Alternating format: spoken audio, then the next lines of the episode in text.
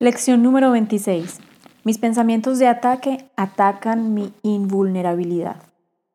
Seguramente resulta obvio que si puedes ser atacado es que no eres invulnerable. Ves el ataque como una amenaza real. Esto se debe a que crees que realmente puedes atacar. Y lo que tendría efectos a través tuyo, también tiene que tenerlos en ti. Esta es la ley que en última instancia te salvará pero de la que ahora estás haciendo un uso indebido. Debes, por lo tanto, aprender a usarla en beneficio de lo que más te conviene en vez de en su contra.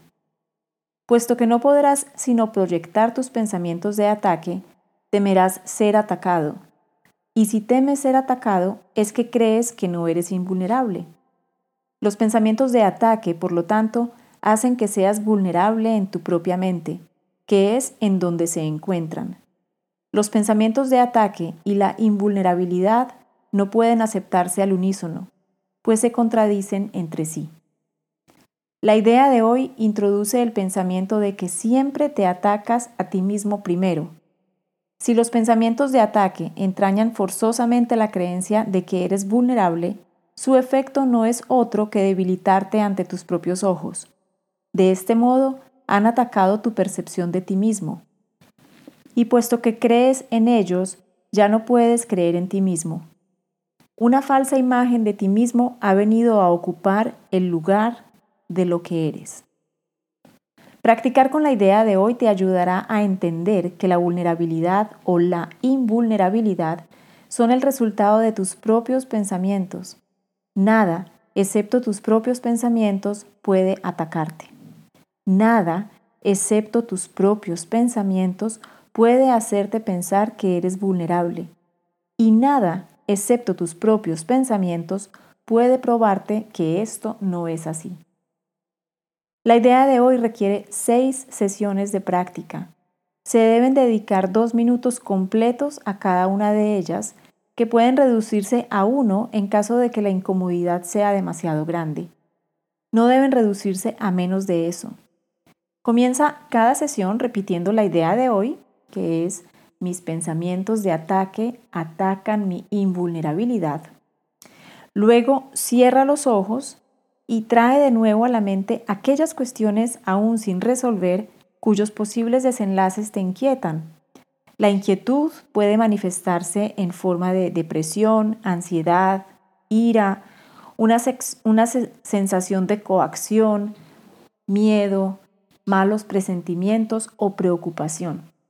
Cualquier problema aún sin resolver que tienda a reaparecer en tus pensamientos durante el día constituye un sujeto adecuado. No podrás abarcar muchos de ellos en cada sesión de práctica porque se debe dedicar más tiempo del habitual a cada uno de ellos. La idea de hoy debe aplicarse de la siguiente manera. Primero, nombras la situación. Estoy preocupado acerca de eh, la situación en mi trabajo, la relación con mi familia, em, el clima, el tráfico, eh, que estoy llegando tarde, mi apariencia física, eh, mi peso, cualquier razón por la cual estés preocupado o preocupada. Estoy preocupado acerca de, y ahí pones tu preocupación. Luego, examina todos los posibles desenlaces que se te hayan ocurrido en conexión con la situación que te hayan causado inquietud y refiriéndote a cada uno de ellos de manera muy concreta, di lo siguiente. Temo que lo que pueda ocurrir es que eh, me boten del trabajo, me enferme, eh, llueva y me moje. Eh, bueno, dependiendo de lo que te esté preocupando, entonces nombras todas las posibles em, desenlaces que puedan pasar en conexión con esta situación.